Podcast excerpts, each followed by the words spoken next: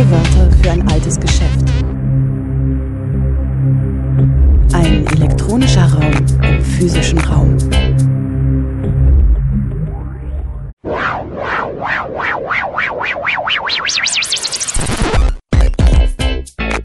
Playback. Herzlich willkommen zu O-Ton Playback bei Radio Dreieckland. Revolutionärer Syndikalismus in der Praxis. Unter diesem Titel veranstaltete die FAU Freiburg am 21. Juli 2023 ein Vortrag und ein Gespräch mit der Historikerin Jule Ems über die Betriebsarbeit und Frauenpolitik der Freien Arbeiterunion Deutschlands, der FAUD, bis 1933. Mit der Freien Arbeiterunion Deutschlands FAUD gründete sich im Dezember 1919 die erste anarchosyndikalistische Gewerkschaft im deutschen Raum. Der Syndikalismus zeichnet sich durch einen föderalen und explizit antiparlamentarischen Organisationsansatz aus, favorisierte die direkte Aktion im Arbeitskampf und propagiert die Überwindung von Staat und Kapital mithilfe des Generalstreiks. Die Historikerin Jule Ems untersuchte, inwiefern es den Syndikalistinnen der Weimarer Republik gelang, dieses konfliktorientierte Programm in die Betriebe zu tragen und ging so dem Verhältnis von politischer Radikalität und gewerkschaftlicher Praxis nach Angesichts des von staatlicher Seite neu etablierten Betriebsrats-, Tarif- und Schlichtungswesens versuchte die FAUD ihre eigenen Antworten auf Sozialpartnerschaft und Kooperatismus zu finden. Hierbei erwiesen sich die SyndikalistInnen oft entgegen ihrer Rhetorik als abwiegende und kompromissbereite GewerkschafterInnen, die bereit waren, auf die sich verändernden industriellen Beziehungen und Kräfteverhältnisse mit taktischen Änderungen zu reagieren. Die Syndikalistinnen hatten weiterhin den Anspruch, für die Befreiung der Frau zu kämpfen, wie es damals hieß. Inwieweit solch eine feministische Politik in der Praxis auch umgesetzt wurde oder nur Parole blieb, war ebenfalls Gegenstand der Veranstaltung. Heute hört ihr den zweiten Teil des Mitschnitts dieser Veranstaltung. Den gesamten Vortrag könnt ihr auf rdl.de auch nachhören. Du hast in deinem Input ja auch schon erwähnt, dann nach 23, also 1923, nimmt es immer wieder, also kann man eigentlich von so einem rasanten Mitgliederschwund widersprechen, bis, ich glaube, 4000 Mitglieder am Ende nur noch. Also die Organisation bricht mehr oder weniger langsam in sich zusammen. Wie wirkt sich das auf die Betriebsarbeit aus? Fatal, ne? Also der, der Handlungsspielraum wird immer, immer kleiner. Das liegt an den Genau, liegt daran, dass die betriebliche Basis teilweise komplett wegbricht. Es liegt aber auch daran, dass eben auch genau, sich die Bedingungen in der Weimarer Republik verschärfen. Also ich habe es erwähnt, ne, mit der Weltwirtschaftskrise und der hohen Arbeitslosigkeit lassen sie Streiks schwieriger organisieren oder sind äh, nicht so erfolgversprechend. Insofern, genau, schwimmen ihnen betrieblich sozusagen ein bisschen die Fälle davon. Ne? Ähm, sie versuchen darauf zu reagieren, indem sie neue Zielgruppen ansprechen. Also ich habe es erwähnt, dass sie dann die Erwerbslosenpolitik massiv aufbauen Ende der 20er, Anfang der 30er Jahre. Aber es, genau, es gelingt, gelingt ihnen nicht so richtig. Und ich, die Frage wäre, liegt das nur an den externen Umständen? Wahrscheinlich nicht, denn die KPD oder der Gewerkschaftsverband der KPD der wächst 1930 nochmal massiv an. Also die sind dann bei ja, ne, Zahlen der Kommunistinnen irgendwas zwischen 100.000 und 300.000 Mitgliedern, wahrscheinlich eher so 100.000 Mitglieder, aber im Verhältnis zu FOD natürlich trotzdem noch ein Vielfaches mehr. Und auch die Verbände wachsen merklich. Also es gibt durchaus nochmal eine Radikalisierung in den 30er Jahren, aber der FOD gelingt es nicht, das abzuschöpfen. Ich bin auch so ein bisschen ratlos, woran das liegt. Ähm, Genau. Für die betriebliche Praxis bedeutet es, wenig selber Akzente setzen zu können. Und wie wird es innerhalb der Dis äh, Organisation diskutiert? Wenn man sieht, wir verlieren permanent an Boden und die Kommunistinnen haben, legen zu, wenn auch nur leicht.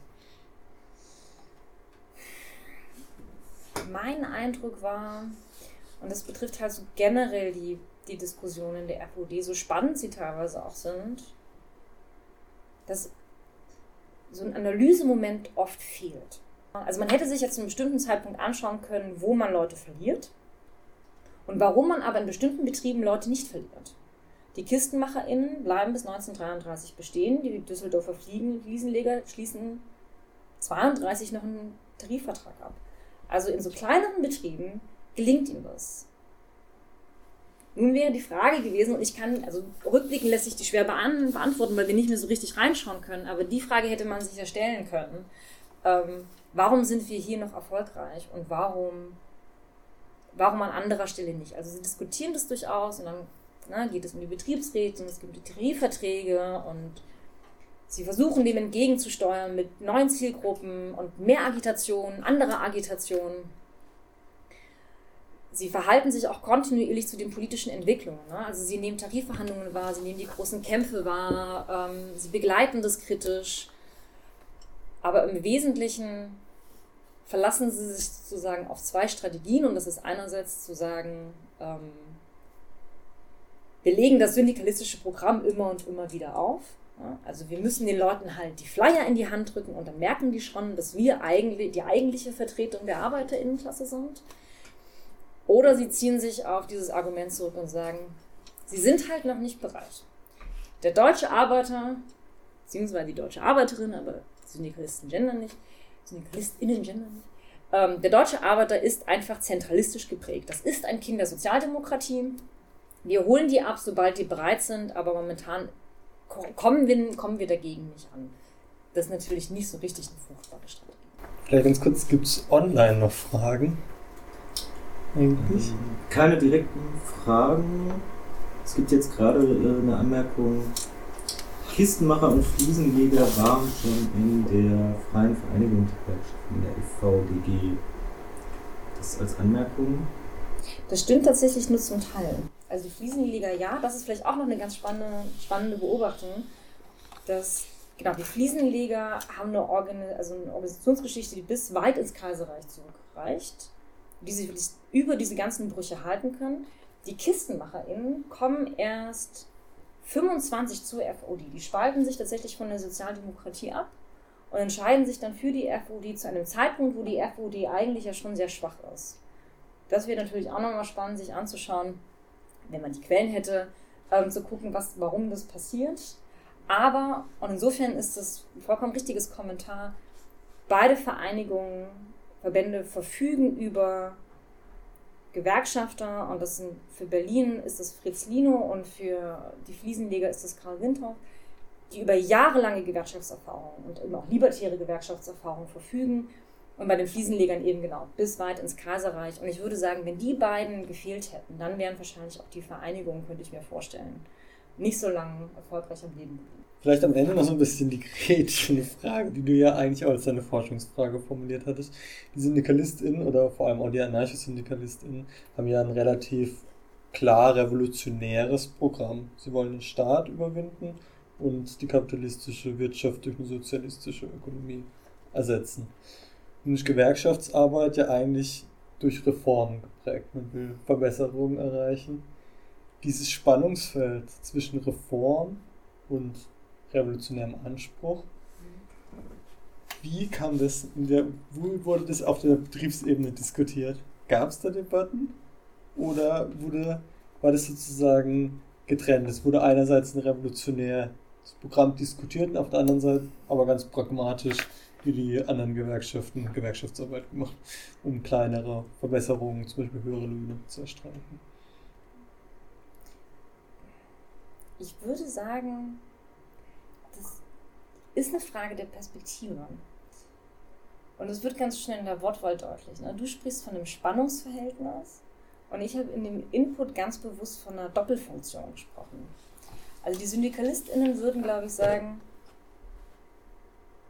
die würden die Frage nicht verstehen. Die würden nicht verstehen, warum das eine nicht mit dem anderen zu tun hat. Ich glaube, sie würden sagen, jeder betriebliche Kampf, vor allem jeder Streik, ist ein Schritt zum Generalstreik.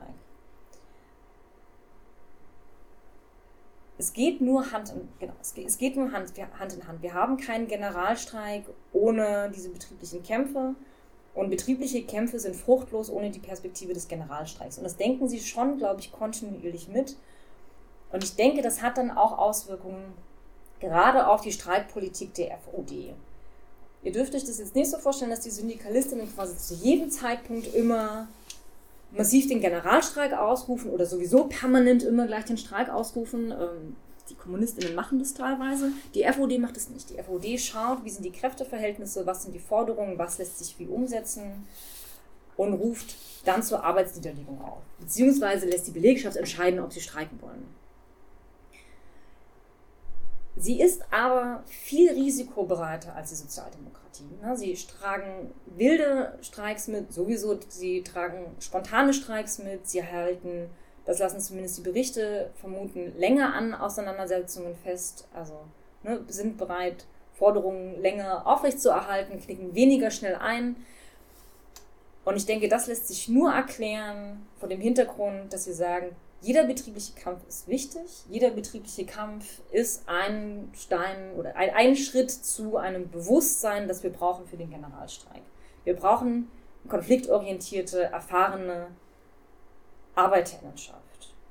Und das unterscheidet sie auch nochmal so grundlegend von der Sozialdemokratie, dass sie sagen würden, selbst ein verloren gegangener Streik ist besser als kein Streik. Also sie sind ja auch einfach risikofreudiger. Ich glaube, das Schlimmste für die historischen Syndikalistinnen ist eine inaktive Arbeiterinnenschaft. Denn mit der lässt sich zu keinem Zeitpunkt ein Generalstreik machen. Und insofern kommen diese beiden Momente zusammen und selbst ein Streik für genau, eine Heizung im Pausenraum ist ein immer auch notwendiger Streik, wenn es um die soziale Revolution geht.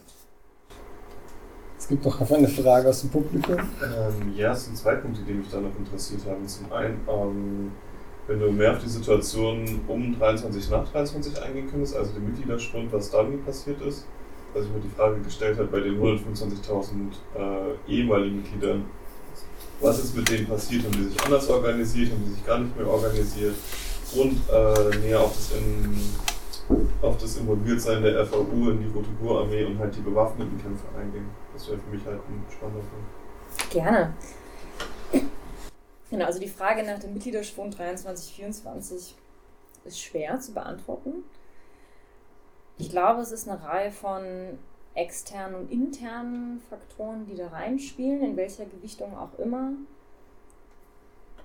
Ich glaube, was die RVOD trifft zu dem Zeitpunkt, ist das, was alle Arbeiterinnen-Organisationen trifft, nämlich diese generelle Entpolitisierung, Entradikalisierung, Entorganisierung der Arbeiterinnenschaft. Also die FOD mass genau, verliert massiv an Mitgliedern. Der ABGB, also der historische DGB, schrumpft von 8 Millionen auf 4 Millionen Mitgliedern. Also das trifft einfach alle und das trifft die FOD besonders hart.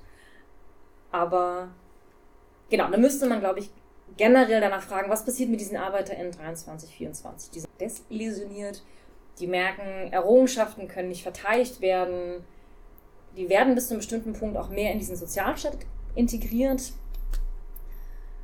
und treten aus diesen Gewerkschaften reihenweise aus. Und die Forschung, ich glaube, das ist, genau, das ist die Tanellis gewesen, der sich das nochmal genau angeschaut hat. Die Forschung spricht dafür, dass die Leute, die die FOD verlassen, nicht anders eintreten, weil quasi die Zahl geht überall gleichmäßig runter. Kann natürlich sein, dass es in einzelnen Punkten passiert ist und natürlich wechseln mal 100 Leute in die KPD und dann kommen aber wieder 50 von einer anderen KPD irgendwo. Ne? Also es gibt natürlich ähm, durchaus so Übertritte, aber dieser Mitgliederschwund, genau, trifft die FOD wie alle anderen Organisationen. Was aber nicht bedeutet, dass wir nicht auch nach internen Faktoren schauen müssen und das hat auch die FOD diskutiert. Es fehlt an Strukturen, es fehlt an Einbildung, äh, Einbindung. Es gibt politische Streitigkeiten, die auf einer persönlichen Ebene ausgetragen werden. Das ist auch immer unattraktiv für Neumitglieder es fehlt ein Bewusstsein für dieses syndikalistische Programm. Also, genau, das, das diskutieren sie auch und ich denke, da haben sie auch durchaus recht, dass jetzt nicht nur von außen sozusagen die Ursachen zu suchen sind. Und genau, die Rote Ruhrarmee. Also, ja. Wahnsinnig viele Berichte gibt es nicht. Davon, dass Syndikalistinnen in diesen Verbänden gekämpft haben. Also ne, im Nachhinein des Kaputsches gehen die Aufstände bzw. die Streiks weiter bzw. flammen nochmal im, im Ruhrgebiet auf. Und in diesen bewaffneten Verbänden, es ist halt so halb Gerücht und wahrscheinlich gab es da auch einen großen Anteil an FUD-Mitgliedern. So richtig weiß es aber niemand. Es gibt so eine ominöse Berichte von, ähm, oder eine ominöse Aufstellung von Kampfverbänden dieser Roten Ruhrarmee und da gab es ganz viele FAOD-Mitglieder. So heißt es. Aber wir haben jetzt keine definitiven Zahlen. Es wurde aber innerhalb der FOD durchaus diskutiert, was dafür spricht, dass da Leute auch tatsächlich mitgekämpft haben. Die FOD-Führung, also dass die Leute, die in der Geschäftskommission sitzen oder die Leute, die politisch so ein bisschen tonangebend waren, Rudolf Rocker gehört dazu oder Fritz Oerter, die haben das durchaus kritisch gesehen. Ähm, da hat man eher einen pazifistischen Weg bevorzugt oder auch dieses Revolutionsverständnis ist ja eigentlich ein pazifistisches. Ne? Es geht jetzt nicht um den großen Bürgerinnenkrieg, sondern es geht eigentlich um die Übernahme der, der großen Industrien auf dem friedlichen Weg. Und insofern hat man das kritisch gesehen, dass sich hier Leute mit der Waffe verteidigen. Die Waffe ist immer eine, die der, dem Arbeiter, der Arbeiterin schadet.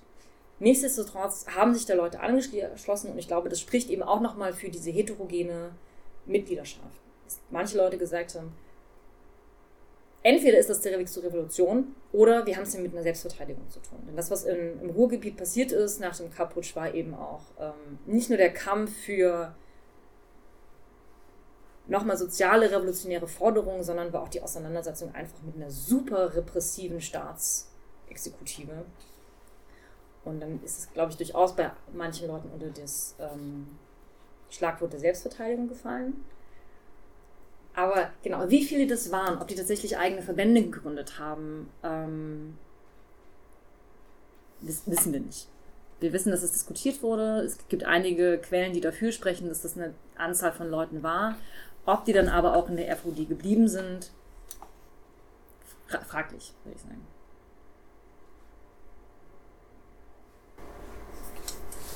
Ähm, ja, ich habe auch noch mal zwei Fragen. Und zwar zum anderen äh, zur internen Schulung ähm, von Mitgliedern, gerade von Neumitgliedern, also sowohl ideologisch, was so Syndikalismus und Anarchosyndikalismus anging, als auch in Sachen wie Arbeitsrecht oder wie man Leute vor Gerichten vertritt, ob man da überhaupt irgendwas weiß oder wie viel und wie das da funktioniert hat.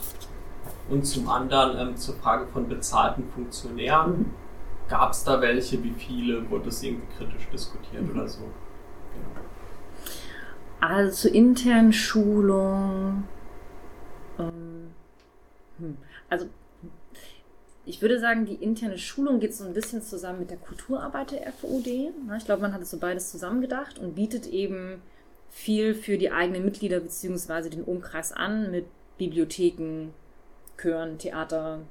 Also ne, ich glaube, das ist so Teil der, sagen wir, Erziehungsarbeit, würden die Syndikalistinnen sagen. Und ich glaube, da ging es schon darum, genau, ein politisches Bewusstsein zu schaffen. Und wenn ich die Protokolle richtig lese, scheint es mir auch so, dass jede größere Versammlung mit einem Input-Referat begonnen wurde. Und auch das würde ich sagen, spricht für so einen Bildungsschulungsgedanken. Aber diese klassischen Weiterbildungsangebote von, genau, wie organisiert man einen Streik, wie verteidigt man sich vor den Arbeitsgerichten, ähm, was braucht man alles für einen Tarifvertrag, das haben sie so gut wie gar nicht gemacht, ist, ist mein Eindruck. Ähm, also da waren die kommunistischen, auch die sozialdemokratischen Verbände viel mehr hinterher, ähm, sich gegenseitig zu schulen und auszubilden. In der FOD wird es, glaube ich, so ein bisschen nebenbei gemacht, so ein bisschen bedarfsorientiert. Also es gibt mal das Gespräch, so eine Funktionärsschule aufzubauen, aber das wird nicht so richtig umgesetzt. Und ich glaube, der Gedanke dahinter war eben auch, dass man eigentlich nicht diese Kader will. Man will nicht diese super ausgebildeten Funktionäre, die dann stellvertretend für die Basis irgendwelche Entscheidungen treffen. Man möchte das eigentlich die ArbeiterInnen immer alle selber machen lassen. Ich glaube, hat es ein Urvertrauen in diese ArbeiterInnenschaft, führt dann so ein bisschen so, dass man dieser Schulung oder diesem Bildungsgedanken nicht so richtig die, ähm, das nicht so richtig gewichtet hat. Oder? andere Dinge dann mehr, genau, andere Dinge höher gewichtet hat als das. Genau. Und, ach genau, bezahlte FunktionärInnen, Funktionäre, das brauche ich nicht gendern, wenige. Das ist total spannend. RFOD hat einen sehr, eine sehr kleine, sehr kleinen bürokratischen Apparat, wenig Leute im bezahlten Posten, zumindest für die Gesamtorganisation. Die Geschäftskommission, ähm, da sitzt ein Teil an bezahlten Funktionären drin. Das betrifft, glaube ich, unter anderem die Kasse und auch die Redaktion ähm, des Hauptorgans der FOD, des Syndikalisten. Das sind Leute, die bezahlt werden. Und da wird dann auch diskutiert, sind es zu wenige, sind es zu viele? Äh, was passiert mit den Leuten, wenn die in Rente gehen? Werden die dann weiter über die Organisation finanziert? Wie das in den Vereinigungen aussah, das weiß ich nicht. Es, Quellen sprechen aber dafür, dass die Leute, die uns quasi immer und immer wieder begegnen in den Kämpfen, weil sie die Tarifverhandlungen führen, ähm, wie Karl Windhoff für die Fliesenleger oder Fritz Lino für die KistenmacherInnen, dass die auch immer noch nebenbei gearbeitet haben. Also auch hier, glaube ich, wurde der Funktionärsapparat relativ klein gehalten. Also wären es dann tatsächlich nur vielleicht fünf, sechs Leute oder so gewesen, die bezahlt werden müssen. Also wahrscheinlich. Ich würde sagen, genau, irgendwas zwischen sieben und zehn. Okay. Vielleicht, aber ich kann es nicht ausschließen. Also genau, wir haben mit ne, so verschiedene Strukturebenen, also für die Verbandsebene, glaube ich, waren das wirklich sehr wenige. Dann haben wir aber noch diese einzelnen Industrieföderationen. Und da weiß ich nicht, wie die Strukturen konkret aussahen. Da könnte ich mir durchaus vorstellen, dass in den Geschäftsleitungen zumindest ein, zwei Leute tatsächlich auch nochmal teilweise freigestellt waren. Aber da liegen mir die Kassenberichte nicht so richtig vor, deswegen kann ich das nicht mit Sicherheit sagen. Ich könnte es mir aber vorstellen. Aber genau, wir sprechen nicht von Apparaten oder äh, bezahlten Thinktanks, wie das bei den Kommunistinnen oder der Sozialdemokratie der Fall war. Ich würde Themenschwenk machen. Ja, unser zweites Thema soll ja die Frauenpolitik der FAUD sein. Und als anarchisch-syndikalistische Gewerkschaft hatte die FAUD ja zumindest den Anspruch für die Befreiung der Frau zu kämpfen. War das mehr als nur eine Parole? Ah, mit eindeutigen Antworten ist es immer schwierig in der Geschichtswissenschaft. Auch hier würde ich sagen, ich würde sagen, nein, es war nie, nein, es war nicht mehr als nur eine Parole, weil sich die die selbst der Frauenpolitik nicht so richtig gewidmet hat. Anfang der 30er Jahre finden wir dann nochmal vermehrt Artikel im Syndikalisten zum Thema Frauen in die Gewerkschaft, ähm, Mutterschutz, Sexismus am Arbeitsplatz, die solche Themen aufgreifen. Aber da, genau, da sprechen wir von den 30ern. Und auch darüber hinaus Fragen von, wie können wir ArbeiterInnen explizit ansprechen, wie binden wir sie in die Organisation ein, wie geben wir ihnen die Fähigkeiten, gewerkschaftlich überhaupt aktiv zu sein. Ne? Wie bilden wir sie aus als Rednerinnen oder Redakteurinnen oder genau Agitatorinnen? Die Fragen stellen sich nicht. Es stellt sich nicht für die RVD die Frage, wie sich politische Arbeit mit Care-Arbeit vereinbaren lässt. Es ist einfach nicht Thema. Sie wollen Arbeiterinnen mit organisieren. Sie sagen, die RVD ist eine Gewerkschaft für alle. Ähm, Frauen zahlen auch deutlich weniger Mitgliedsbeiträge. Aber darüber hinaus findet nicht mehr statt als Los, Kollegen, organisiert mal eure Frauen und Töchter. Aber wa warum Frauen und Töchter und nicht irgendwie auch die Kolleginnen, wäre meine erste Frage. Und wie, wäre dann halt die zweite. Die Frage stellen sie nicht. Aber, und deswegen so ein bisschen die ambivalente Antwort, sie haben ja noch den Syndikalistischen Frauenbund. Und der als Schwesterorganisation übernimmt dann, würde ich sagen, für die RVOD die Organisierung der Frauen. Ich könnte mir vorstellen, sie haben das sozusagen outgesourced. Auch wenn die, der Verband als solcher immer wieder unter der, also in der Debatte steht, ob es diesen autonomen Verband braucht aber insgesamt, glaube ich, war die, war die FOD schon damit einverstanden, dass jetzt Frauen über diesen externen Verband organisiert werden. Allerdings eben nicht primär die Lohnarbeiterinnen, sondern ähm, die Frauen der Reproduktionssphäre. Und das macht den syndikalistischen Frauenbund nochmal so spannend, weil die halt sagen, okay, auch Hausfrauenarbeit ist Arbeit und auch der Bereich der Hausarbeit, wir würden sagen, der Bereich der Reproduktionssphäre gehört gewerkschaftlich organisiert. Und da betreten sie aus einer feministischen Perspektive auch ein total spannendes Feld. Und hier haben sie ganz spannende Ideen von, welche revolutionäre Rolle die Frau sozusagen übernehmen kann. Aber auf einer betrieblichen Ebene finden diese Debatten nicht statt. Was sind da deines Erachtens nach die Gründe darum, warum so wenig proletarische Frauen in die syndikalistischen Gewerkschaften eintreten? Ja, ich würde sagen, das hat schon was damit zu tun, dass man nicht diskutiert hat, wie sich Frauen organisatorisch gut einbinden lassen, wie man ihnen Raum schafft ähm, und sich auch gar nicht gedacht, also, ne, auch nicht überlegt hat, wie lassen sich vielleicht MultiplikatorInnen einsetzen. Und im schlimmsten Fall, aber ich bin da keine Geschlechterforscherin, deswegen würde ich mich jetzt nicht trauen, irgendwelche Kausalitäten herzustellen. Aber angesichts des durchaus konservativen Rollenbildes, was im syndikalistischen Frauenbund vertreten wurde, gehe ich davon aus, dass das auch in der FUD vertreten wurde. Und ich, ich denke, das trägt nicht dazu bei, Fra Lohnarbeiterinnen, Frauen als politische Subjekte wahrzunehmen und auch entsprechend zu ne, empowern, zu mobilisieren. Also wenn die Frau eben primär in ihrer Rolle bleibt, den Haushalt zu organisieren, dann wird sie eben nicht angesprochen, ob sie auf Agitationstouren gehen möchte, ob sie Berichte schreiben will, ob sie in Streikkomitees vertreten ist, ob sie explizit in die Gewerkschaft eintreten soll. Ich denke, da die Zielgruppe, ob bewusst oder unbewusst, war einfach der männliche, der männliche Arbeiter. In Spanien gab es von syndikalistischen Frauen teilweise sehr scharfe Kritik an ihren männlichen Genossen. Gibt es da auch irgendwas aus Deutschland? Gibt es. Ähm, nicht viel, aber wir finden durchaus Berichte und Stellungnahmen von Mitgliedern des Frauenbundes, die sich kritisch mit ihren Genossen auseinandersetzen. Das ist dann, vor allem wenn es darum geht, soll der syndikalistische Frauenbund als Organisation bestehen bleiben, ja oder nein. Ja, da gibt es halt so einige Genossen, die sagen, ja, all die Themen, die ihr im SFB verhandelt, könnt ihr doch genauso in der FUD verhandeln.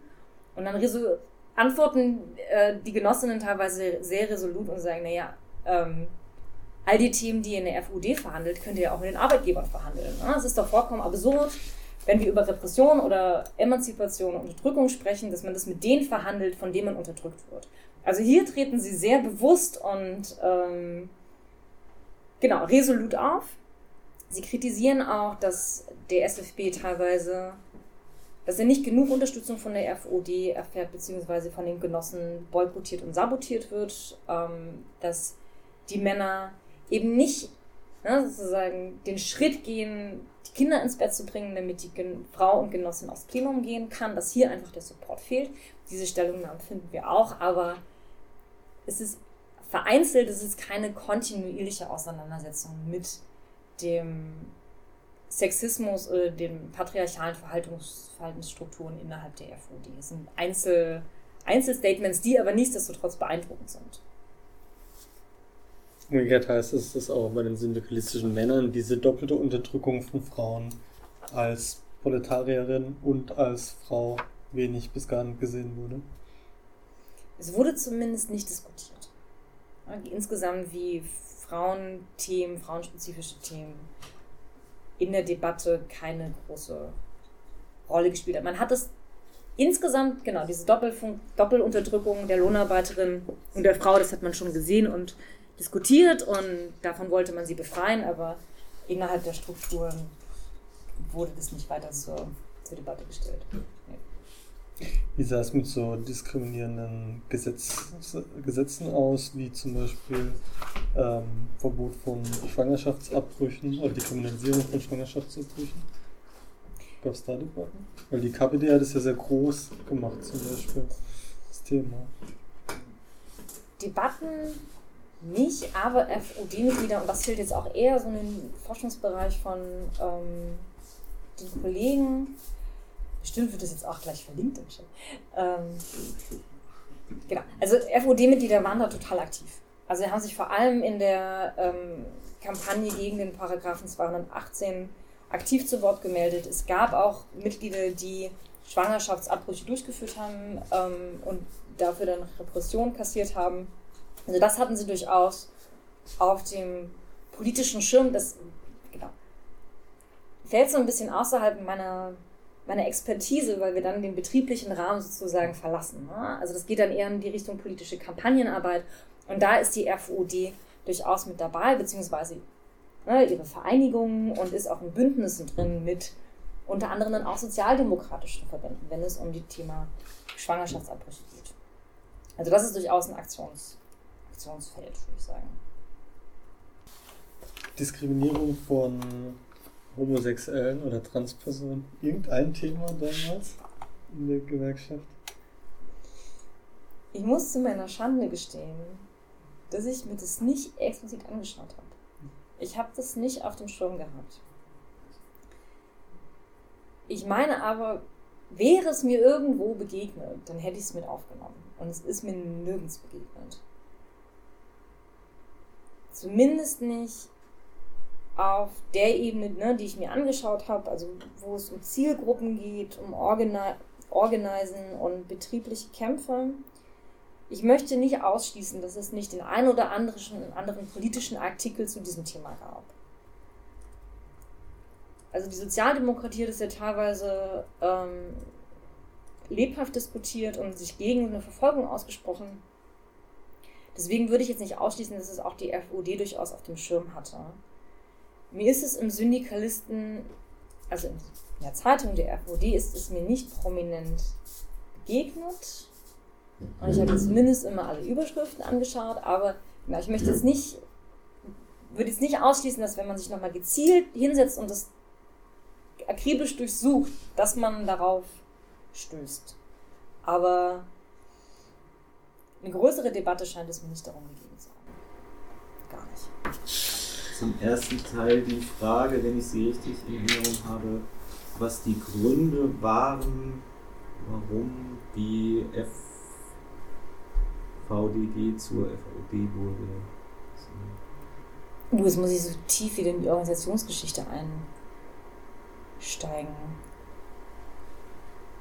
Also, Genau. Wer sich 1919 zur FOD zusammenschließt, ist nicht nur die Freie Vereinigung Deutscher Gewerkschaften, sondern das sind auch noch so andere kleinere Organisationen, die teilweise auch schon den Namen FAU, FAU FAUD tragen. Also kommen mehrere Gruppierungen zusammen, die sich dann auf dieses syndikalistische Programm von Rudolf Rocker einigen. Ich glaube, ich kann da gar keine eindeutige Antwort darauf geben. Ich bin mir auch nicht sicher, inwiefern es sie gibt. Meine Vermutung wäre, dass mit diesem Ersten Weltkrieg, der die Strukturen der, der Freien Vereinigung schon ordentlich lahmgelegt hat, beziehungsweise nicht der Krieg an sich, sondern die damit einsetzende staatliche Repression, einen Neuaufbau von Strukturen in einer bestimmten Art und Weise sowieso erforderlich macht. Also es ist nicht so, dass dann die Vereinigung also ein bisschen aus dem, ja, also manche Verbände konnten sich halten, manche nicht, weil eben auch sehr viele Männer eingezogen worden sind.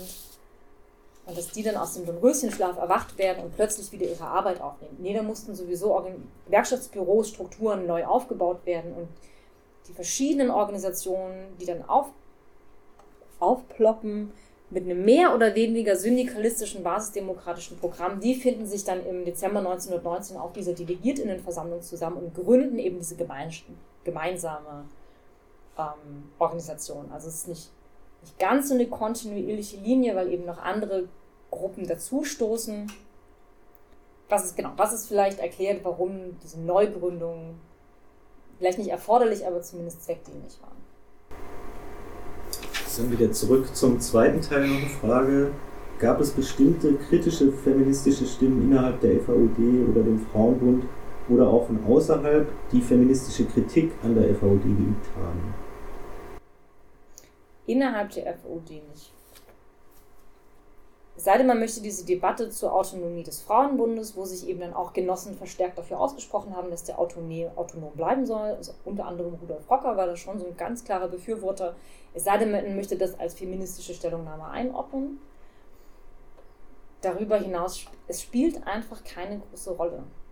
Es spielt organisationstechnisch, wird es mitverhandelt, ansonsten gibt es da keine größeren größeren Auseinandersetzungen innerhalb des SFB. Da warte jetzt vielleicht kurz offline. Da finden wir diese einigen Stellungnahmen von Frauen, die sich auch wirklich resolut gegen ihre Genossen ähm, zur Wehr setzen und da patriarchale Verhaltensweisen als solche benennen und die Genossen auch offensiv angehen. Das schon, aber das sind, wie gesagt, einzelne Stellungnahmen. Darüber hinaus wird er sozusagen, genau, wird sich da intern nicht richtig mit auseinandergesetzt. Da ist die Perspektive eher nach außen, die Verhältnisse zu ändern. Und ob es von außen Kritik an der FOD und des Frauenbundes gab, das weiß ich tatsächlich nicht. Fände ich aber eine spannende Frage. Ähm, da lohnt es sich vielleicht auch nochmal, sich die KommunistInnen anzuschauen, die ein ganz anderes Emanzipationsmodell vertreten. Ne? Die sagen ja ganz klar, Frauen gehören in die Erwerbsarbeit. Nur eine wirtschaftlich unabhängige Frau kann sich emanzipieren von ihrem Umfeld und ähm, sich befreien. Das sehen die Syndikalistinnen des Frauenbundes anders. Da könnte ich mir zumindest vorstellen, dass dieser Dissens eine Kritik hervorgerufen hat. Aber ob die dann geäußert wurde oder ob der SFB, der über 1000 Mitglieder auch nicht hinauskommt, einfach auch zu klein war, um überhaupt wahrgenommen zu werden, das weiß ich nicht. Aber ich würde die Frage vielleicht weiterreichen an die Kollegin und eure Genossin Vera Bianchi, die genau auch dazu arbeitet, zum SFB und zu den Mujeres Libres und die vielleicht nochmal den Diskurs generell besser einschätzen kann. Und ich würde am Ende dir nochmal das Wort übergeben. Gibt es noch was, was wir noch nicht angesprochen haben, was du aber sagst? Das äh, hat dich überrascht in deiner Forschung und das willst du unbedingt uns noch mitteilen. Also ich glaube, die großen Überraschungsmomente habe ich mit euch schon geteilt. Ähm, und eins habe ich auch schon angesprochen, aber würde ich, glaube ich, auch nochmal zurück zu euch in die Runde geben. Ähm, ob ihr das eine nachvollziehbare Kritik findet. Also wir haben jetzt schon angeteasert, wie sehr Betriebsräte diskutiert wurden und Tarifverhandlungen und ich habe auch immer wieder ein bisschen moniert, dass die FUD in der politischen Analyse teilweise stecken bleibt ne, und Erfahrungen nicht so systematisch ausarbeitet und auch die Strategien, die sie anwendet. Also ich würde sagen, das ist der große Vorteil dieser basisdemokratischen Organisation, dass sie so viele verschiedene Dinge ausprobieren können wegen dieses Föderalismus eben sich nicht auf eine kohärente Strategie einigen, sondern die probieren Dinge aus. Und die schauen, was passiert in ihren Betrieben, was sind die Kräfteverhältnisse, Betriebsräte, ja, nein, Tarifverträge, ja, nein, Rechtsinstanzen nutzen, ja, nein. Also es gibt auch Verbände, die das komplett abgelehnt haben. Und das ist ja eine unfassbare Stärke. Und die spielen sie meines Erachtens nicht aus, weil sie zu keinem Zeitpunkt sagen, okay, fünf Jahre Tarifverträge, schauen wir mal, wie das jetzt ausgesehen hat. Wo das Sinn macht, wo das nicht Sinn macht.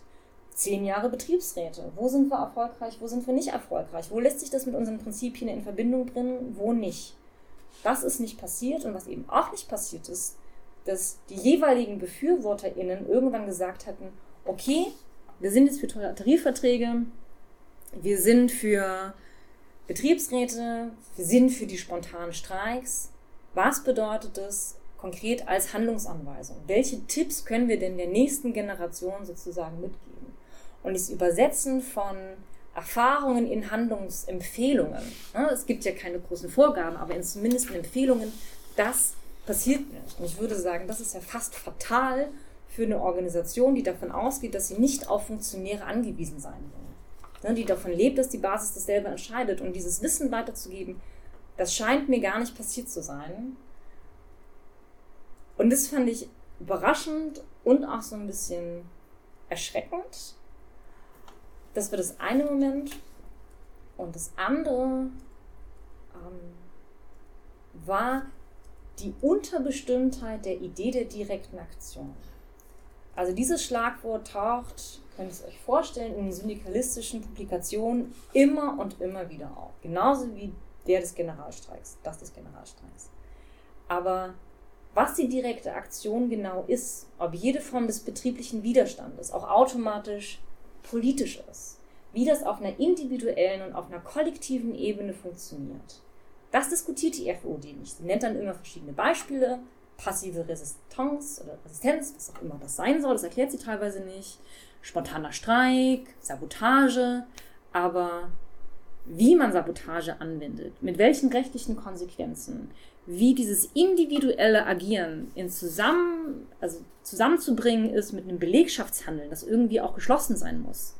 Auch das diskutiert sie nicht. Das diskutiert sie überhaupt nicht, aber würde ich sagen, das ist doch zentral für eure Betriebsarbeit, wenn das eines eurer Schlagworte ist. Und tatsächlich dann 1930, als diskutiert wird, als, als vor dem Reichsarbeitsministerium diskutiert wird, ob die FUD in der Lage ist, Tarifverträge abzuschließen, kommt genau dieser Punkt. Das Reichsarbeitsministerium sagt, ihr könnt doch die Friedenspflicht gar nicht garantieren, wenn ihr gleichzeitig zur direkten Aktion aufruft. Die FU, die diskutiert es nicht weiter. Die sagt, das ist alles Nonsens. Und ich würde sagen, das Urteil des Reichsarbeitsgerichtes ist auch komplettes Nonsens. Aber den Punkt, den trifft sie. Natürlich müsste die FUD irgendwie debattieren, wie man eine Friedenspflicht vereinbart mit individuellen direkten Aktionen. Und auch hier findet gar keine politische, konzeptionelle Debatte statt und das fand ich schon extrem überraschend. Und da würde mich ja schon interessieren, ob diese Debatten in heutigen syndikalistischen Organisationen in irgendeiner Art und Weise wenigstens stattfinden. Grundsätzlich die Frage ja schon interessant. Also ähm, das Erste, dass sozusagen Erfahrungen nicht systematisch ausgewertet werden. Ich muss sagen, das trifft bedingt auch auf heutige linke Organisationen in ihrer Breite zu, glaube ich, und auch auf die FAU.